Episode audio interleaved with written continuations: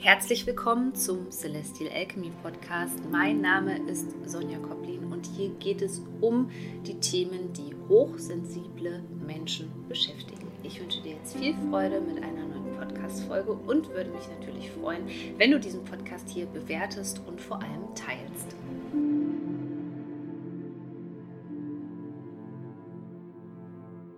Passend zum astrologischen Neujahr melde ich mich auch hier mal wieder per Video. Denn am 20. tritt nicht nur die Sonne in das Tierkreiszeichen wieder ein, sondern es ist auch das astrologische Neujahr, was viel Schwung mit sich bringt. Und du hast es ja schon gemerkt, die Energien spielen tatsächlich die ganze Zeit immer mal wieder verrückt. Gerade am Nachmittag kam es immer mal wieder zu so Energielöchern, wo die Energie wirklich deutlich abgeflacht ist und das ist auch immer ein Zeichen dafür, dass etwas Neues kommt. Und genau dafür steht ja auch der Frühlingsanfang, die Frühjahrstag- und Nachtgleiche, die uns jetzt begegnet. Und dann ist am 21. auch schon gleich der Neumond im Tierkreiszeichen Widder. Ja, es ist immer ganz spannend, was da so passiert, wenn dieser ähm, Switch kommt sozusagen von dem Winter in den Frühling hinein.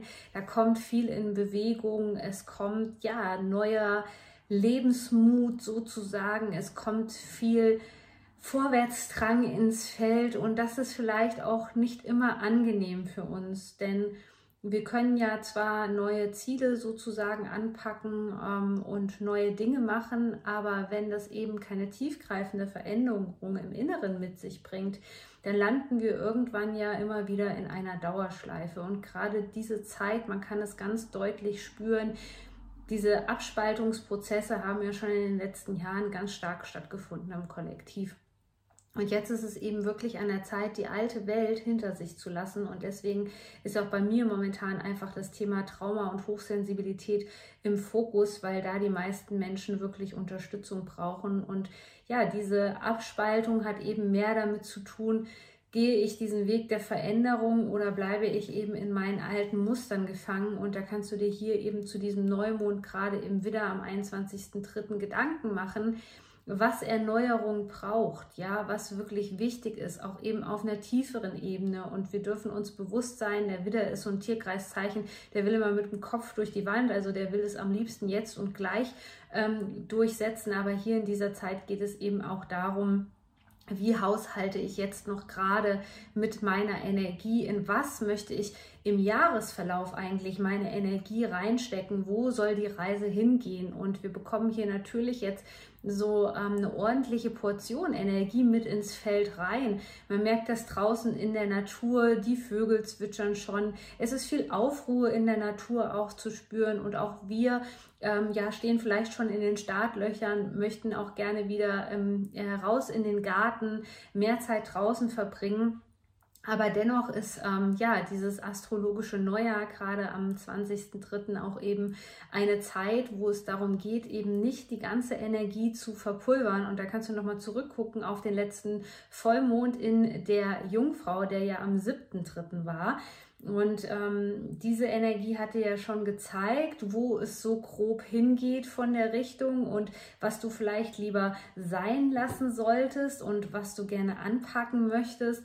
Und ähm, ja, auch wenn es jetzt langsam voranging bis zum nächsten Neumond, ist es des, dennoch wichtig, dir diese Ziele einfach nochmal vor Augen zu halten und zu gucken, was möchte jetzt sozusagen in Bewegung gebracht werden. Genau das ist das richtige Wort. Da steckt der Widder eben voller Tatendrang und möchte auch alles umsetzen und ähm, gerne verwirklichen. Lass dir aber Zeit. Ja, gerade in dieser Zeit, das ist keine Zeit, ähm, wo alles ähm, ganz schnell geht von heute auf morgen, sondern sei dir einfach bewusst, dass das, was du in dieser Zeit rund um den Neumond jetzt so angehst, ähm, dass das wachsen darf, dass das ganz bewusst gepflegt werden darf, dass das ganz bewusst wirklich verwirklicht worden werden darf im Laufe des Jahres spätestens zum Beispiel zum Zeitpunkt bis zur Wintersonnenwende hin, bis zum 21. Juni kannst du die Sachen beispielsweise planen und dann optimalerweise so im August rund um das Lionsgate, um das Löwentor am 8.8.